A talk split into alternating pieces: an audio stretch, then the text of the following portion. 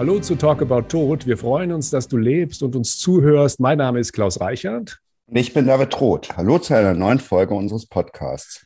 Unseren heutigen Gast in den Podcast zu bekommen, war gar nicht so einfach. Ich lese mal aus unseren E-Mails vor. Ich habe geschrieben, hallo lieber Herr Welzer, leider habe ich auf meine letzte Mail keine Antwort erhalten. Wir geben die Hoffnung natürlich nicht auf. Und dann habe ich gefragt, ob meine Terminvorschläge untergegangen sind. Und Herr Welzer hat geantwortet, lieber Herr Reichert, nee, das ist nicht der Grund, sondern einfach zu viele Anfragen, dann stelle ich mich tot. Wir freuen uns, dass er lebt und heute Zeit für uns hat. Hallo, Harald Welzer. Hallo, guten Tag. Herr Welser, sind Sie so entspannt, dass Sie mit dem Tod Scherze machen können? Bestatter erleben selten Leute, die vor Ihnen Scherze über oder mit dem Tod machen. Also ich finde, der Tod bietet sich für Scherze ganz ausgesprochen an. Also ich meine, weil der, der Tod ist ja nun eine unvermeidliche Tatsache und eigentlich keine besonders schöne Tatsache. Und mit dem, was unvermeidlich, aber nicht schön ist, kann man ja nicht anders umgehen, als es irgendwie komisch zu finden, oder? David, wie erlebst du das in deinem Alltag? Hörst du oft Witze über den Tod? Nö, das nicht. Aber in so einem Gespräch bleibt es halt eigentlich nicht aus, dass wir auch dabei lachen, gerade wenn man sich erinnert, was man mit jemandem erlebt hat oder was man gerne machen würde. Oder wenn dann so eine bestimmte Energie entsteht, ja, die Situation ist überfordernd, aber das Leben und die Beziehung, die ist halt toll und da gibt es ganz viele schöne Momente, über die man auch gerne spricht. Lass mich kurz unseren Gast vorstellen, David, damit alle im Bilde sind, wer heute bei uns ist und warum. Harald Welzer ist der bekannteste Soziologe, Sozialpsychologe in Deutschland. Er ist Mitbegründer und Direktor der gemeinnützigen Stiftung Futur 2, Stiftung Zukunftsfähigkeit. Diese Stiftung fördert alternative Lebensstile und Wirtschaftsformen. Harald Welzer hat an vielen renommierten Universitäten Lehraufträge und ist Autor von ganz unterschiedlichen und sehr viel gelesenen Büchern.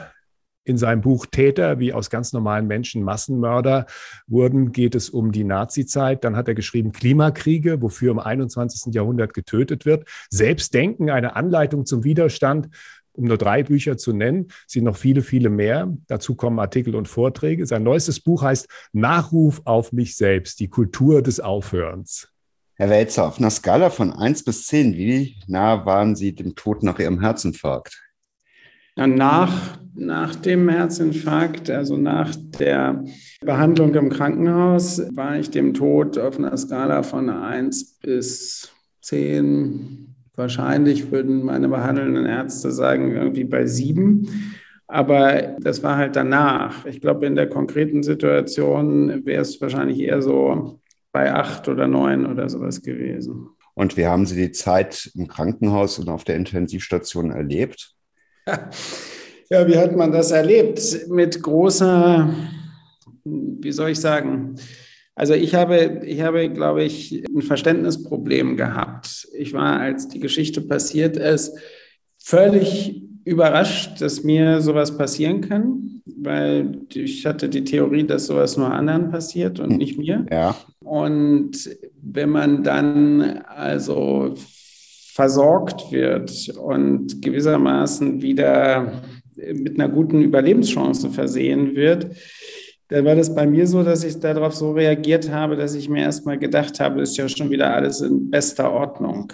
Und dass dieses Ereignis also tendenziell noch viel bedrohlicher gewesen ist und auch noch weiterhin hätte sein können, das habe ich nicht verstanden. Also der Wunsch, am besten, ich war zwar auf der Intensivstation und so, fühlte mich aber schon wieder total topfit und wäre am liebsten gleich nach Hause gegangen und so. Das heißt, der Wunsch, zu der Normalität zurückzukehren und dieses Ereignis zu ignorieren, war unmittelbar extrem groß. Und Sie haben sich dann geschworen, ich zitiere Sie, werde ich irgendwann in einer öffentlichen Situation sein, in der irgendein Idiot darüber schwadroniert, dass in diesem Land nichts funktioniere und überall nur Schwachsinn und Unfähigkeit herrsche, stehe ich auf und haue ihm ansatzlos und erklärungsfrei eine vors Maul. War das Ihre Essenz aus dieser Erfahrung oder?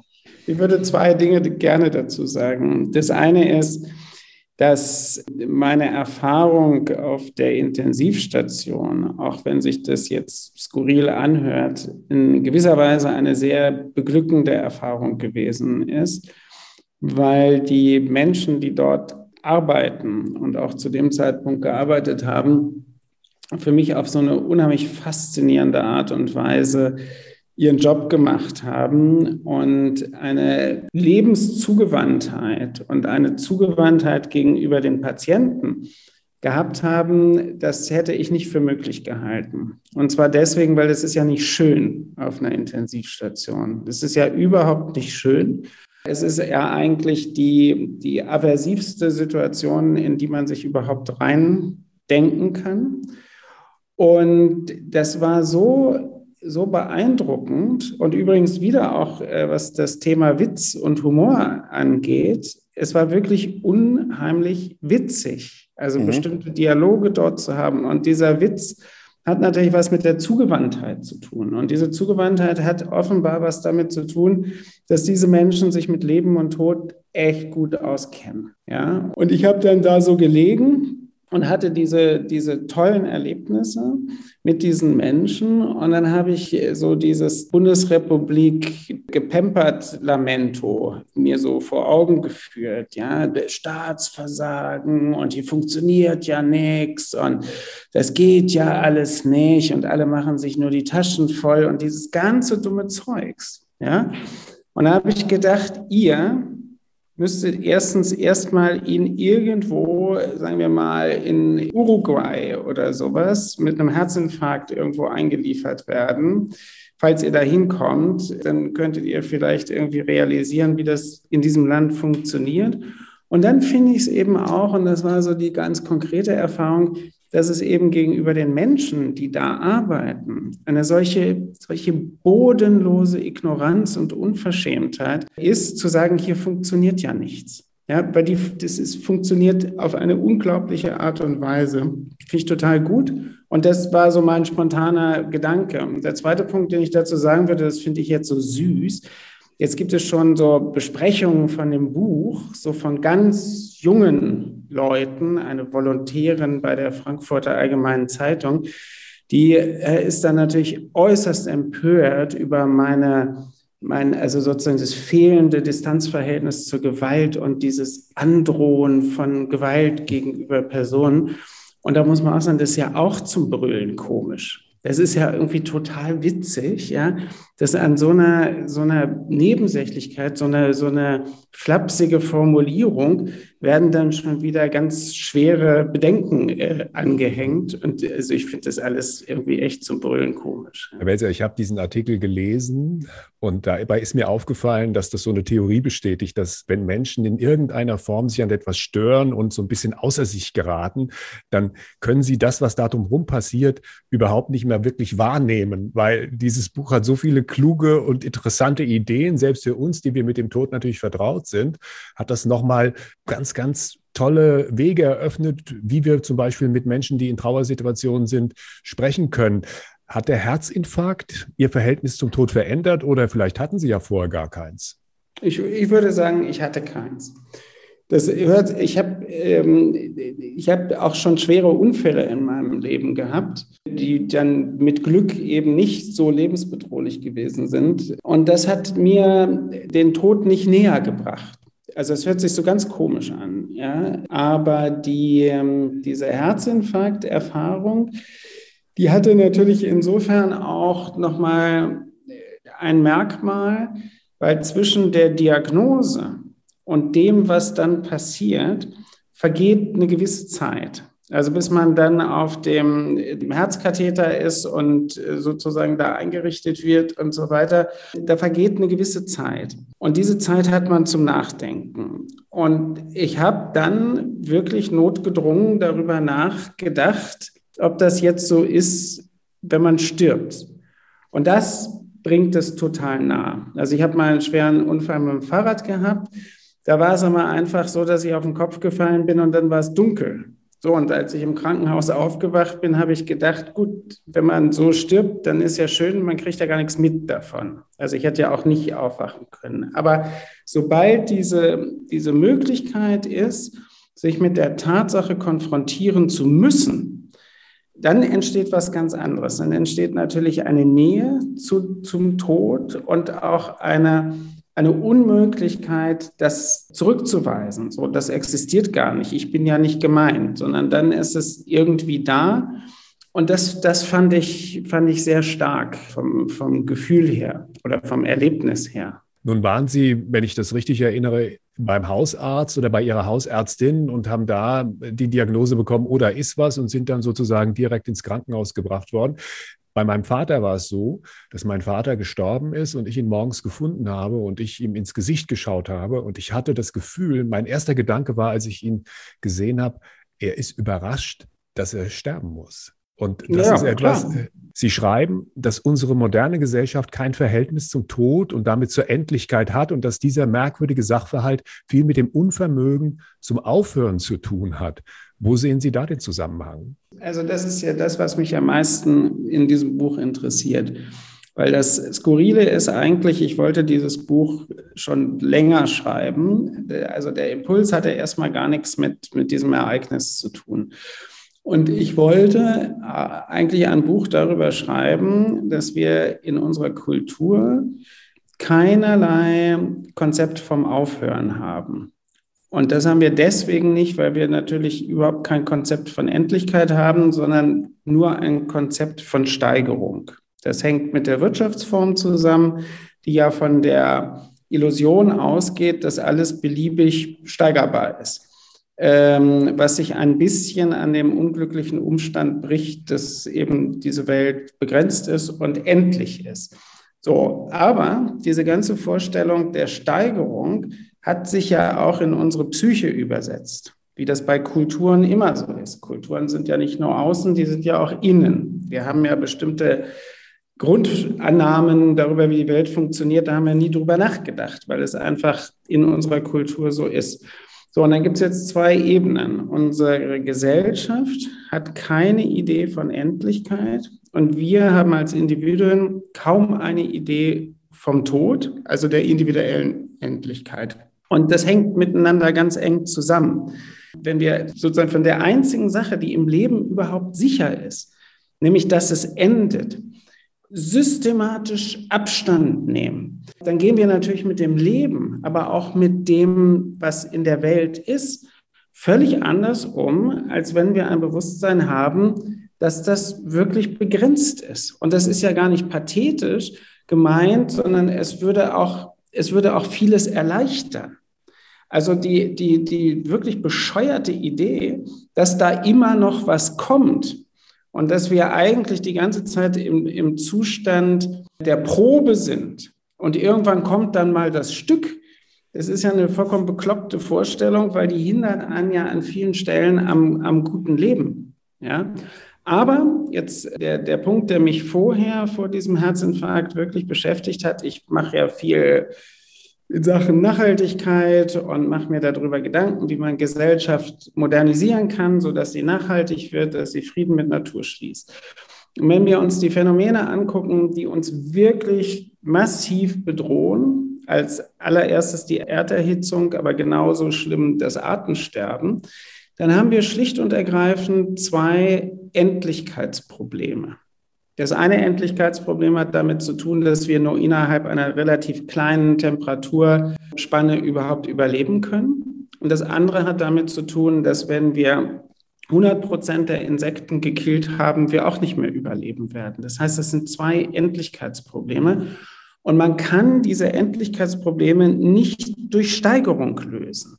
Aber äh, alle Lösungsversuche, die es gegenwärtig gibt, und die jetzt auch von der Bundesregierung versucht werden, wo jetzt auch eine grüne Partei in der Regierung sitzt oder sowas, sind alles Optimierungsstrategien, aber niemand sagt, wir müssen mit etwas aufhören. Und das ist crazy, weil dieses Jahr ist das 50. Jubiläum der Grenzen des Wachstums. Und in den 50 Jahren seither haben wir so eine unfassbare Steigerung an Ressourcenverbrauch, an Vergrößerung von Wohnungen, von Häusern, von Autos, von Vervielfachung von Geräten und sonst was erlebt, dass diejenigen, die damals diese Studie gemacht haben, also Dennis Meadows lebt ja noch, der war ja damals noch sehr jung, der ist aber sozusagen, damit hat niemand rechnen können. Weil wo man mit hätte rechnen können, wäre zu sagen, hm, die haben einen Punkt. die Autoren haben einen Punkt.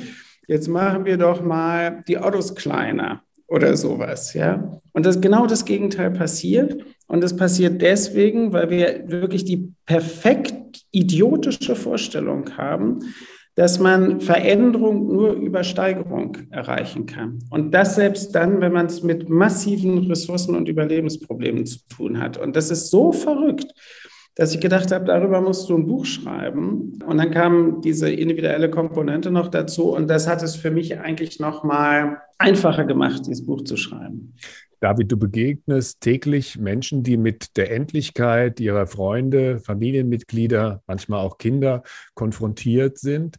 Hast du das Gefühl, dass die Menschen da irgendwie vorbereitet in diese Situation gehen oder ist doch der Tod etwas, was für die meisten irgendwie überraschend kommt? Och, also ich glaube, das ist einfach unglaublich vielschichtig. Also die meisten Menschen, die zu uns kommen, machen das ja bewusst, die haben sich irgendwie informiert. Und dann gibt es natürlich Menschen, wo jemand plötzlich und unerwartet mit Mitte 90 nach drei Herzinfarkten und mehreren Schlaganfällen stirbt. Ne? Und wo man nie halt darüber sprechen konnte. Also ja, ich glaube, das hat halt eine gewisse Normalität, dass manche sich mit diesen Themen befassen wollen und dass es für andere sehr schwierig ist. Veränderungen ja. sind halt immer unerwünscht eigentlich. Ne? Ich glaube, wir müssen kurz erklären, Herrn Welser, auch, was eigentlich ihr anders macht, weil normalerweise vom Bestatter, da erwartet man, dass er den Toten abholt und dann irgendwie dafür sorgt, dass er verbrannt wird und dann am Schluss endlich unter die Erde kommt. Und das ist ja letztendlich nur ein Teil von deiner Arbeit, sondern es geht ja vielmehr bei uns darum, dass wir die Lebenden erreichen und letztendlich ein Ziel verfolgen wir Herr Welser mit dem Buch am Ende auch, nämlich die Leute darauf aufmerksam zu machen, hey, das Leben hat ein Ende und hier könnt ihr es kennenlernen ne, in einem Bestattungshaus, aber ihr könnt auch anfangen, inspiriert durch das, was wir tun, euch damit auseinanderzusetzen. Es kommen ja viel mehr Leute äh, ins Bestattungshaus Pützroth als Lebende denn nun als Tote. Ja gut, und da geht es dann natürlich auch über Lebendigkeit oder dass man eher gestalten kann, als zu hören, was man dann tun muss. Und in einem normalen Jahr, und ich hoffe, das wird irgendwann auch mal wieder anfangen, kommen so an die 30.000 Menschen freiwillig zu uns. Das fängt von Kindergärten an.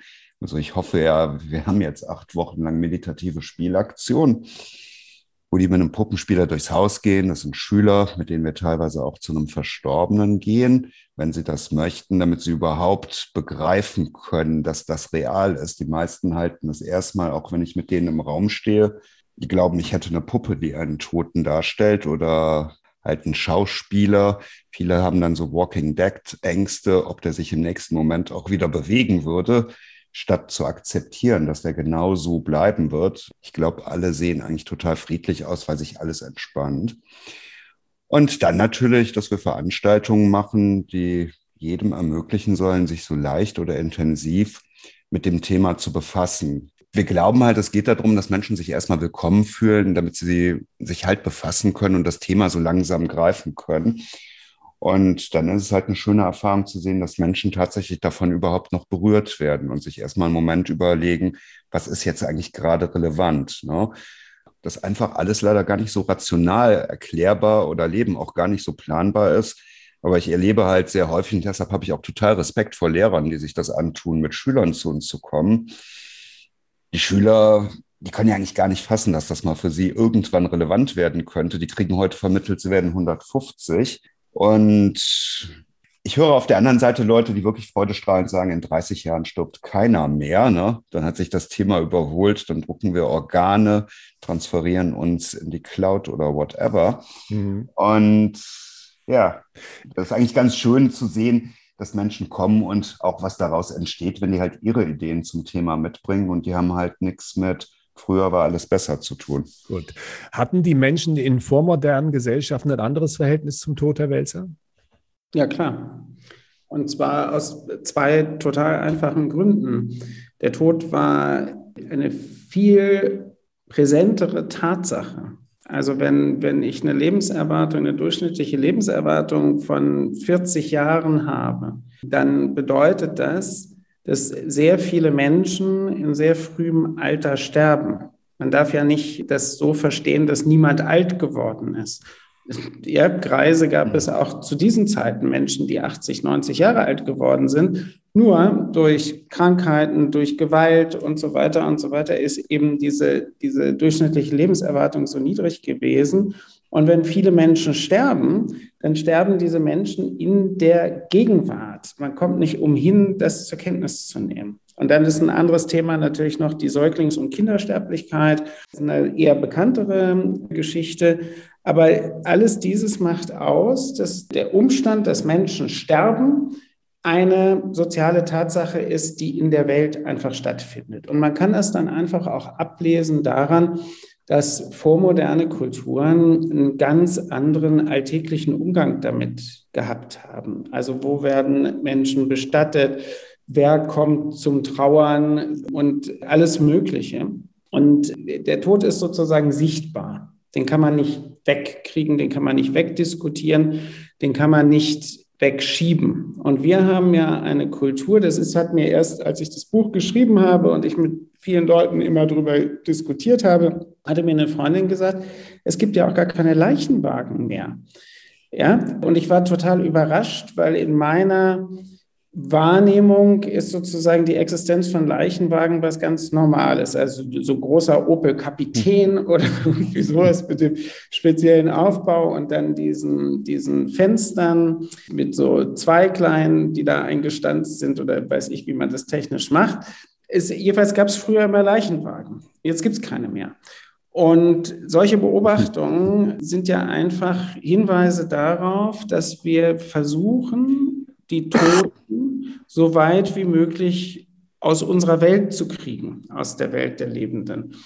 Und insofern kann man sagen, da gibt es historisch einen, einen gewaltigen Unterschied. Und es gibt natürlich auch heute noch in der Gegenwart sehr starke kulturelle Unterschiede, wie man mit Tod umgeht. Und ich hatte ja, ich schreibe in dem Buch auch über dieses Zufallserlebnis, dass ich in New Orleans auf eine Beerdigung gerate, geradezu.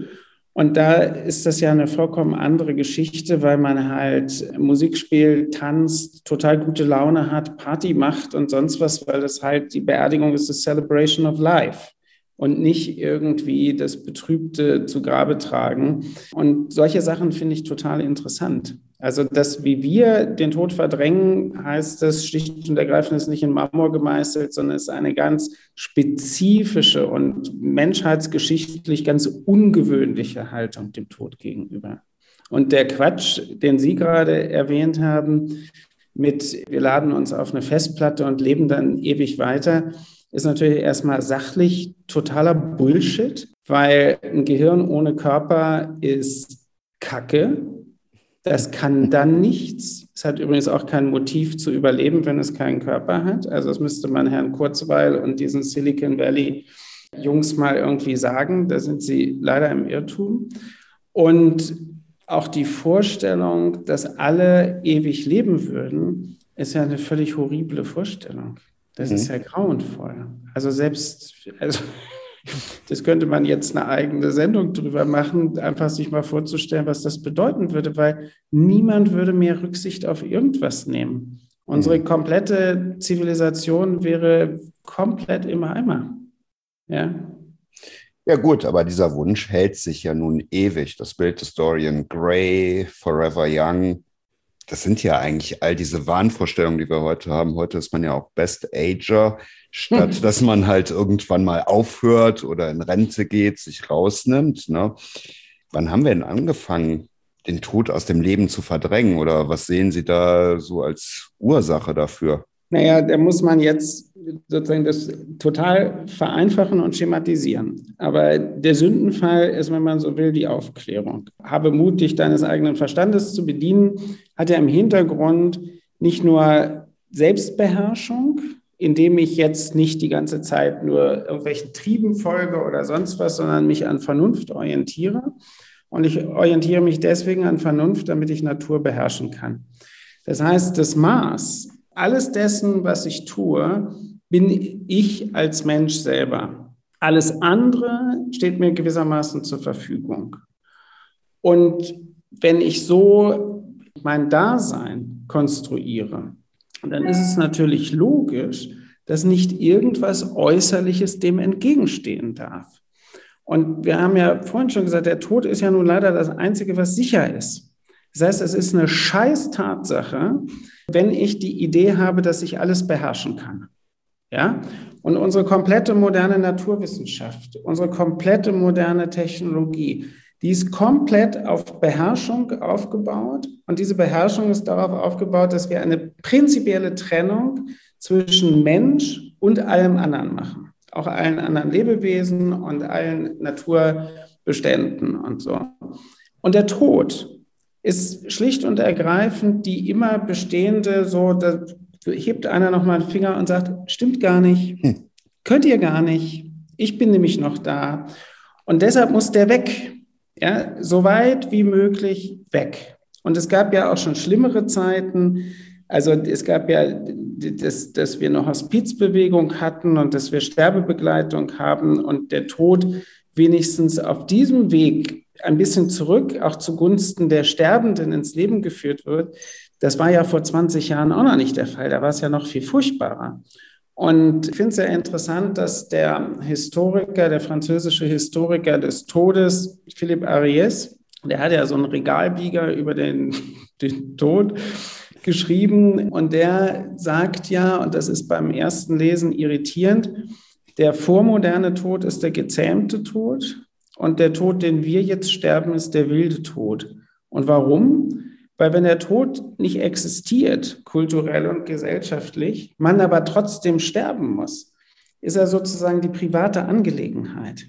Der ist gar nicht, also wie Sie das jetzt als Bestattungsunternehmen machen, die versuchen, den einzubetten in das Leben, ist er kulturell eher die Ausnahme, sondern der ist halt so, und dann ist ja blöd, ich muss jetzt sterben, aber es gibt gar keinen gar kein, gar kein Umfeld, was gelernt hätte, damit umzugehen und das in irgendeiner Weise, wie soll man sagen, zu befrieden, mhm. dass man sterben muss. Und deshalb macht es es für die Einzelnen, glaube ich, so sehr schlimm und so sehr furchterregend. Und, und das ist sozusagen Produkt dieser radikalen, wie soll man sagen, Aus, Ausstanzung der Tatsache des Todes mhm. aus unserem Leben. Also gut, im Alltag erleben wir dann ja auch, dass Menschen eigentlich gar keine Zeit für den Tod haben, das schnell eben regeln wollen, damit sie auch möglichst schnell weiter funktionieren. Und das ist ja auch so ein bisschen, ja, einfach in Arbeit gefasst. Man hat heute so ein bis zwei Tage Sonderurlaub, wenn jemand ersten Grades stirbt.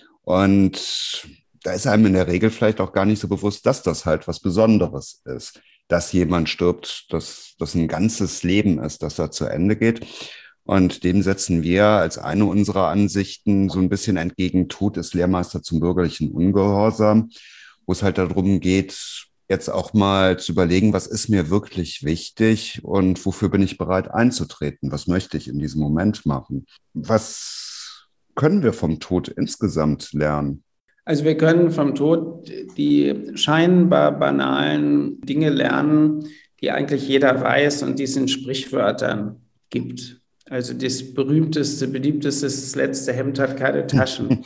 ja, und es gibt ja äh, Menschen, die schließen mit 85 noch eine Kapitallebensversicherung ab oder haben große große, schwerwiegende, tagelange, stundenlange Überlegungen, wo sie jetzt das nächste Investment machen oder sowas, ja. Und das ist ja Unfug. Und man könnte zum Beispiel lernen, dass es Unfug ist, sich auf ein ewiges Leben vorzubereiten und deshalb ordentlich zu sparen, damit man auch in der Mitte des ewigen Lebens noch genug Kohle hat. Ja? Also so, so was Einfaches, was ja aber schlagartig nicht banal wird, wenn man sieht, welche Entlastung das auch hätte für die Leute. Ja? Wie furchtbar, wenn man auch noch bis zum Tag, bevor man in die Kiste hüpft, spart. Ja? Wie verrückt. Was, was für eine verrückte Sache. Oder was mich ja auch nervt, aber da bin ich der Einzige, glaube ich, auf der Welt, ist so ein Quatsch wie lebenslanges Lernen. Weil wozu soll man denn, ja, da schüttelt er schon weise sein Haupt, äh, aber ich finde, und da komme ich zum Aufhören, es ist doch manchmal auch total cool, wenn man sagt, das weiß ich jetzt. Ich muss jetzt nicht noch eine fünfte Sprache lernen oder ich muss jetzt nicht noch zeichnen. Das ist ja auch wie dieses Best-Ager-Ding. Also es hat ja auch was damit zu tun, dass man immer noch mehr können muss, immer noch besser sein muss, immer noch besser aussehen, besser, besser denken und sonst wie. Und es ist ja irrtümlich, weil wir kommen auch mit diesen Strategien nicht um die Tatsache des Endes herum. Und da kann man ziemlich viele solcher Facetten durchmustern und sagen, mein Gott, das Leben wäre schon leichter, wenn man den Tod mit einbauen würde. Ich meinte gerade noch hier zum Kopfschütteln oder so. Ich war so. nie ein großer Freund des institutionellen Lernens. Ich habe ja. eigentlich immer nur in Fächern brillieren können, die mich halt interessiert haben oder Themen. Aber das ist doch eigentlich gerade, finde ich, so die Freude am Leben, Neues zu erfahren und noch neugierig zu sein, etwas verstehen zu wollen, wenn das irgendwo weg ist, das habe ich immer so in meinem Umfeld betrachtet, also sobald meine Großeltern die Lust auf irgendwas verloren haben oder letztlich auch mein Vater, da war das alles blöd und alles weg, oder? Ich weiß es nicht. Keine Ahnung, aber ich weiß nicht, ob das unbedingt Lernen sein muss. Also ich finde es auch, also Andy Warhol hat mal gesagt, er findet es gut, wenn jeden Tag dasselbe passiert. Und ich finde das manchmal auch. Also ich zum Beispiel finde es total geil, morgens Vögel zwitschern zu hören. Und das gibt mir sozusagen mehr als irgendetwas. Also es gibt noch Sachen, die geben mir noch mehr, aber das ist sozusagen cool.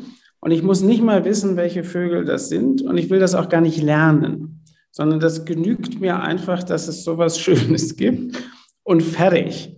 Und das sind für mich so Momente, wo ich denke, ich brauche nicht mehr und die Welt braucht auch von mir nicht mehr zu verlangen.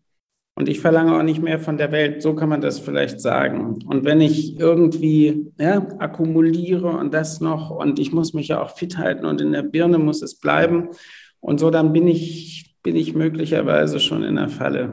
Das ist nur das. Und der andere Punkt, ich hatte neulich hier einen Freund zu Besuch, der ist Gerontopsychiater. Und wir haben uns natürlich über Demenzerkrankungen und sowas unterhalten. Und da habe ich gesagt, sag mal, aber was ist denn, was ist denn protektiv? Was, was muss man denn tun, um das zu vermeiden? Ja? Und da sagt er, das Einzige, was wir sagen können, ist, Alter ist total ungerecht. Fertig. Es gibt nichts, was man da machen kann. Und auch nicht sozusagen, klar, wir haben dann Unterschiede in den Bildungsniveaus von Betroffenheiten, da weiß man aber nicht, welche Faktoren dabei dann auch noch eine Rolle spielen. Aber auch da nützt das man nimmt mal so eine Type wie Walter Jens oder so. Ja, mhm. ja, ja Kaum klar. jemand gebildeter als der, ja, und mhm. dämmert dann genauso weg wie ein Hilfsarbeiter. Mhm. Und ähm, insofern habe ich so ein bisschen Außerdem habe ich es immer gerne, wenn so Sachen, wo immer alle nicken, man sagt, nee, stimmt ja gar nicht. Nein, es muss niemand lernen bis zum Schluss. Im vorletzten Kapitel geht es dann um den Nachruf auf das eigene Leben. Da gibt es ein paar großartige Denkanstöße. Ich zitiere mal ein paar und zum letzten, den ich dann nenne, habe ich dann noch die vorletzte Frage. Also, ich möchte, dass in meinem Nachruf steht, er konnte gut Zeit verschwenden, schreiben Sie. Dann haben Sie geschrieben, ich möchte, dass in meinem Nachruf steht, er hatte gelernt, das optimieren zu lassen. Und auch sehr schön, ich möchte, dass in meinem Nachruf steht, er fand gar nichts dabei zu sagen, was er dachte. Hm. Dann stand da noch, ich möchte, dass in meinem Nachruf steht, er hatte gelernt, keine Angst vor dem Tod zu haben. Haben Sie keine Angst mehr vor dem Tod, Herr Welser? Naja, wir könnten ja jetzt das Ende des Buches verraten. Und dann würde ich jetzt, Spoiler, sagen, natürlich habe ich noch Angst vor dem Tod, aber ich habe weniger Angst vor dem Tod, als bevor ich dieses Buch geschrieben habe. Und bevor ich auch diese Sterb also sozusagen die Nähe zur Sterblichkeitserfahrung gemacht habe. Und ich glaube, das ist auch gut, weil dieses Buch ist ja auch nochmal für mich ein durch Denken, Durchleben dieser Sache gewesen. Deshalb habe ich vorhin auch gesagt, das Buch ist jetzt durch die, die individuelle Komponente viel lebendiger geworden, als wenn ich nur darüber geschrieben hätte, dass wir Ökoprobleme nicht lösen können ohne Konzept der Endlichkeit. Was aber wirklich ein wichtiges Thema ist. Das ist, das, das ist überhaupt in der ganzen Szene bis heute noch nicht verstanden worden, dass wir, dass wir sozusagen mit der Dekarbonisierung der Welt, das wird alleine nicht genügen, ja, sondern man muss mit bestimmten Dingen aufhören, die zerstörerisch sind. Das ist schlicht und ergreifend so. Aber das ist, das ist das Thema, was mich besonders interessiert. Aber ich wür würde sehr glücklich sein, wenn ich in einen Zustand käme, wo ich tatsächlich sagen könnte, fuck it. Das ist doch okay. Wenn man sterben muss, muss man sterben. Basta. Könnte ja vielleicht interessant sein. Man kann ja gespannt sein, ob danach was kommt oder nicht. Und der große Vorteil ist ja, wenn nichts kommt, kriegt man es nicht mit. Harald Welzer, herzlichen Dank. Gerne. Wir fragen hier jeden unserer Gäste, was für ein Song auf seiner Beerdigung unbedingt gespielt werden muss. Herr Welzer, welcher Song steht ganz oben auf Ihrer Playlist? Och, ich würde eigentlich, weil es auch in dem Buch sogar vorkommt, würde ich Anthem von äh, Leonard Cohen mir wünschen. Aber ich würde mir vielleicht auch noch etwas, man darf ja mehrere Songs wahrscheinlich auf, einem, auf seiner eigenen Beerdigung haben wollen, ähm, würde ich mir auch noch irgendwas richtig, also einen richtigen Dance-Song irgendwie vorstellen. Purple Rain oder, oder Let's Go Crazy von Prince wäre zum Beispiel auch ein super Beerdigungssong. Harald Welzer, alle seine Bücher sind empfehlenswert. Sein neuestes Buch heißt Nachruf auf mich selbst, die Kultur des Aufhörens. Das war's für heute. Schön am Leben bleiben und bis bald. Dankeschön, Herr Welzer. Sehr gern.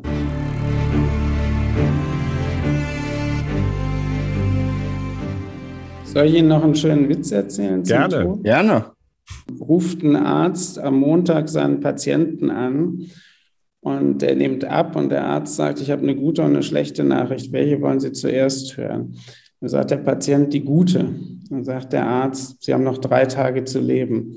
Sagt der Patient, oh Gott, und was ist die schlechte? Und sagt der Arzt, ich habe schon am Freitag versucht, sie anzufangen. okay, ja, okay. Sehr schön. So ist es. So ist es. danke. Gut, danke schön. Ciao. Ciao.